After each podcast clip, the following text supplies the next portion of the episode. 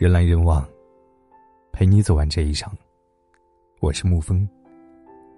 今天给您分享的文章是：未曾在医院痛哭，不足以谈人生。我听朋友讲过一个故事，关于乳腺癌的，主角是他的同事 Sunny。在某次例行体检中，医生发现 Sunny 的乳腺似乎不太正常，建议再做进一步的检查和治疗。具体怎么不正常呢？其实他也没有完全听明白，但是他立刻打开手机搜索，得到一个最坏的可能——乳腺癌。虽然尚未确诊，但他一一对照症状，觉得越看越胆战心惊，因为所有的细节都指向令人谈虎色变的那三个字。接下来是马不停蹄的住院，在消毒水的味道中辗转难眠，泪水。哗哗的落在枕头上，他见到了各式各样的病人，做了各种各样的检查，对自己的未来也愈发的担忧。那片茫然的白，仿佛转眼就能吞噬了整个人生。当时的他，二十六岁，事业踟蹰不前，对即将谈婚论嫁的男友也不甚满意。此番病来，更像是雪上加霜，把他急得溃不成军。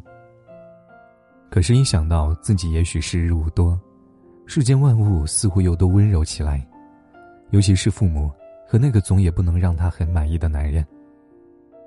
他请假来了陪护，一遍遍的安慰他：“没事儿，就算真的不是好消息，我也会照顾你，只要你愿意，我马上跟你结婚。”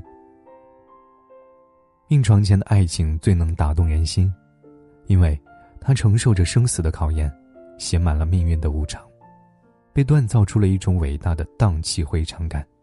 事实上，病人面前的一切美好事物，都会被放大加粗，比如阳光、花朵，甚至是极寻常的一粥一饭。而当我们行色匆匆奔波在尘世的时候，总是被名利驱使，为钱财奔波，很难停下来会认真思量，到底什么才是最重要的东西。幸运的是，他最终的病检显示良性。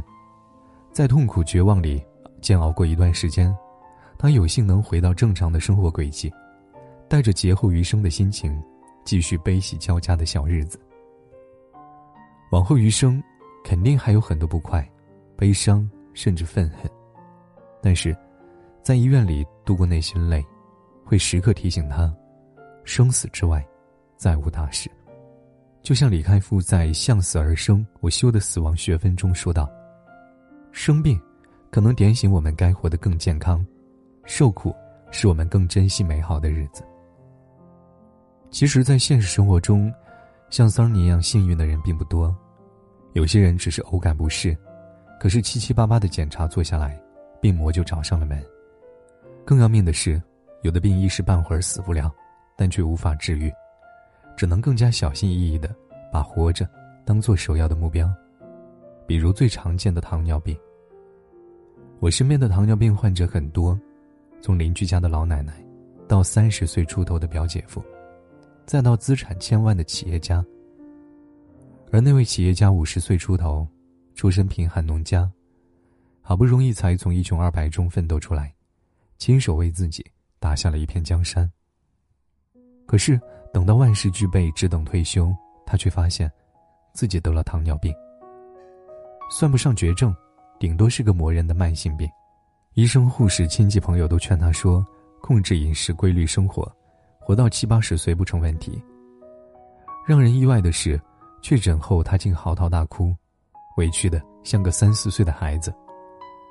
旁人一再询问，他才擦着眼泪说：“小时候家里穷，吃不饱饭，更别提糖了。我一辈子都对甜食眷恋，现在不让吃了，连白米饭都得少吃了。”接连两个问句，听上去心酸无比。可是还能怎么样呢？即使家财万贯，也无法阻挡器官老化、病魔入侵呢。其他病人要受的苦和罪，他一个也不能落下。戳手指、测血糖、注射胰岛素，被突如其来的低血糖弄得头昏眼花。阶层、财富、地位、学识、家世，全部都失去了意义。疾病可能才是世间最公平的东西。在他面前，人人平等，并非一句口号。可是到了这一步，企业家似乎也想开了很多，对身边的各色人等，也愈加谦和有礼。从前拼命为的是不断的积累财富，把自己活成所谓的人上人，但金钱并不能阻止病魔的进攻，地位也不能免除身心痛苦。说到底，也不过是肉体凡胎一个。可笑的是“人人平等”四个字，只有在医院大声痛哭过的人。才能真正的明白它的真谛，并且付诸实际。我听过最惨的一次痛哭，来自午夜时分的肾内科病房。那个中年男人在哭他刚刚断气的妻子，我当时就坐在旁边，听他絮絮叨叨，一边给妻子整理仪容，一边把两个人的故事都大致讲了一遍。他们是少年夫妻，中学就开始谈恋爱，后来又一起进了技校，毕业后。被分配到同一个厂，生活按部就班，他们工作、结婚、生子，像世间所有的普通夫妻一样，日子过得鸡飞狗跳，架也三天两头的吵，爱被慢慢熬成了怨。可就在彼此两看相厌的时候，妻子却意外的被查出了尿毒症。他提出离婚，他却执意的守在床前照顾，打不走也骂不跑，但病中的女人。愈发的脆弱敏感，争吵依然陆续发生，吵完又哭着和好。那时候，妻子常常念叨着当年没有拍婚纱照，没有去看一看大海，也会懊悔年轻时太要强倔强，把好时光都拿来置气了。每当这个时候，丈夫便温柔的抚摸着她的头发，没关系，等你好了，我就带你去看大海，我们相亲相爱，再也不吵架了。我们的日子还很长。话虽如此，但彼此都明白，那只是宽心的言语，因为妻子多个器官都濒临衰竭，有些话说着说着，就变成来生的誓约了。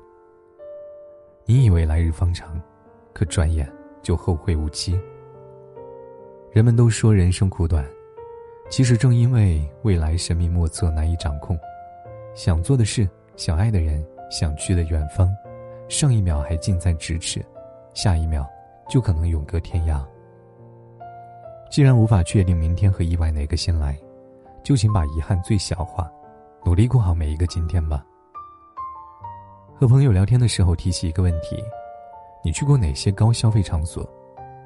他用调侃的语气反问：“医院算不算？要是医院能办会员卡就好了。”当年他的父亲突发脑梗，在 ICU 里待了十几天。钱像流水一样的花了出去，家里的存款很快也见了底。朋友是独生子，才上班一年，平日里花钱也蛮大手大脚的，根本没有任何积蓄。所以，当母亲把希望的目光投向他的时候，他只能仓皇的逃到洗手间里去。后来他说，他永远无法忘记那一次的哭泣，独自缩在蹲坑的小角落里，不敢出声，只能暗暗咬紧牙关。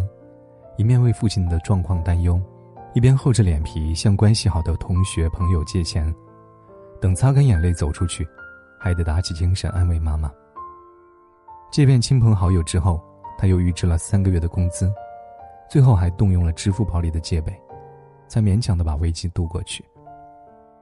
从那以后，这位朋友完全变了一个人，对工作再也不敢敷衍，开始节约开支，一板一眼的记账。认真规划职业学习理财，得空还跑起了快车。缺钱的恐慌和绝望总会被医院放到最大。一分钱难倒英雄汉呢，更何况，钱财那头记着的是父母的生死安危，所以，他不得不在一瞬间长大。人们常说，缺一次钱就懂了。我也想说，在医院因为缺钱而痛苦时。你会重新定义自己，认真审视工作，更懂得努力和奋斗的意义。不一定是为了飞黄腾达、光宗耀祖，但一定是为了获取对抗命运的资本和底气。毕竟人的这一生，需要用钱来购买安全感的时候太多了。我最怕探望的是中青年病人，他们身后常常是老人稚子，只轻轻看一眼，整颗心就会狠狠的揪起来。去年秋天，我在刷朋友圈的时候，猛然看到一条轻松筹的求助消息。点开一看，躺在病床上的竟是一位熟识的编辑，他对我有提携之恩，也算是半个老师。我立刻换了衣服赶往医院，迎接我的是眼眶微红的师母。老师仍处于昏迷状况，只能靠打成糊的食物维系生命。那天我弟弟回家拿钥匙，就发现他倒在客厅里，马上打了幺二零送医院，做了开颅手术，可是十天也没有苏醒。师母尽量拿出平静的姿态，可是我还是听出了一丝颤抖和哽咽。人到中年的他，集整个家庭的运转和支撑于一身，对家人来说，顶梁柱突然倒下，不利于世界末日一般的灾难。我也确实见到过忽然离世的年轻男子，生命的最后一周，他躺在 ICU 里，靠各式各样的管子续命。当时。他结婚还不到两年，孩子刚满七个月，新生活才掀开第一页的篇章。妻子在夜深人静的时候发朋友圈，每一条都催人泪下，可即便是哭天抢地、泪流成河，也没有办法从死神手里拉回他。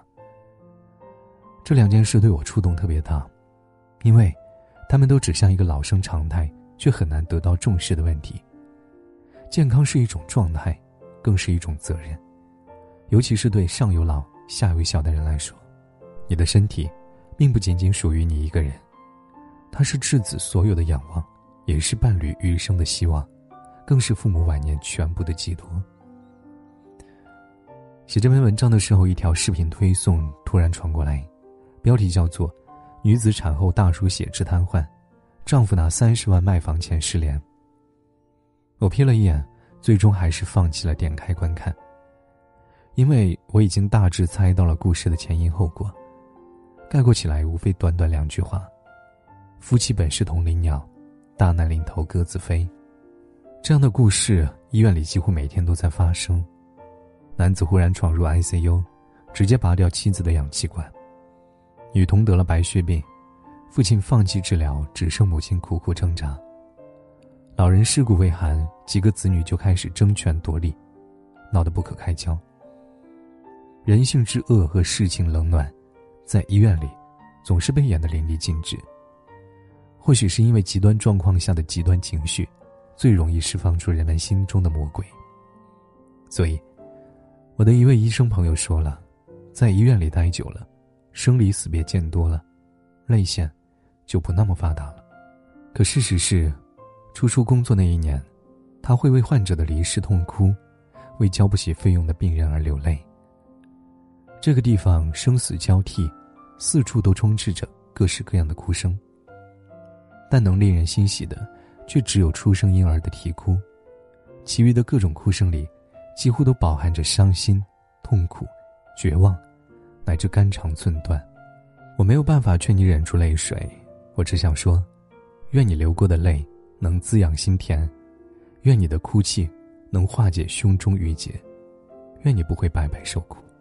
人生不易，与君共勉。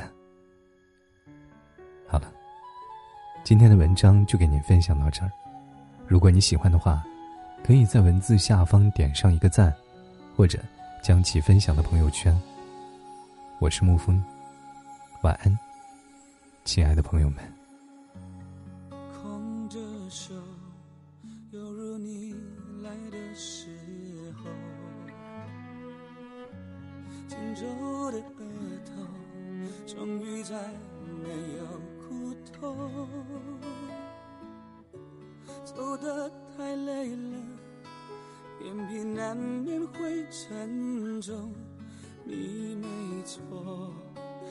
应该回家坐坐。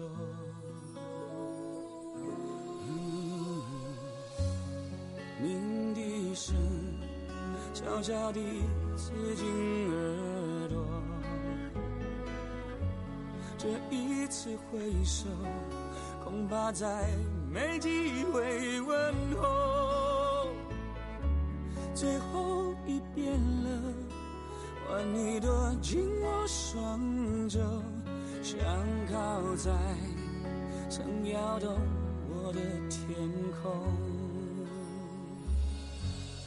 别说话，泪水你别带走，镜子里的我，已留下你轮廓上的笑容。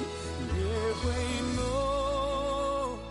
末班车要开了，你不过先走。深爱是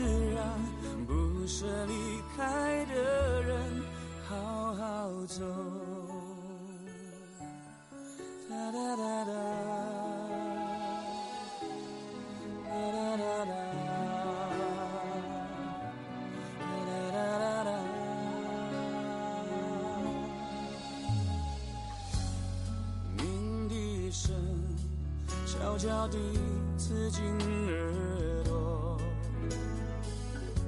这一次挥手，恐怕再没机会问候。最后一遍了，换你躲进我双中，想靠在曾摇动我的天空。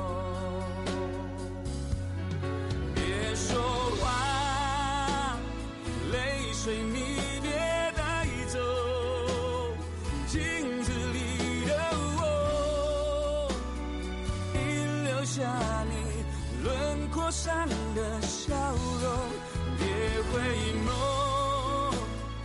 末班车要开了，你不过先走，什么是啊不舍离开的？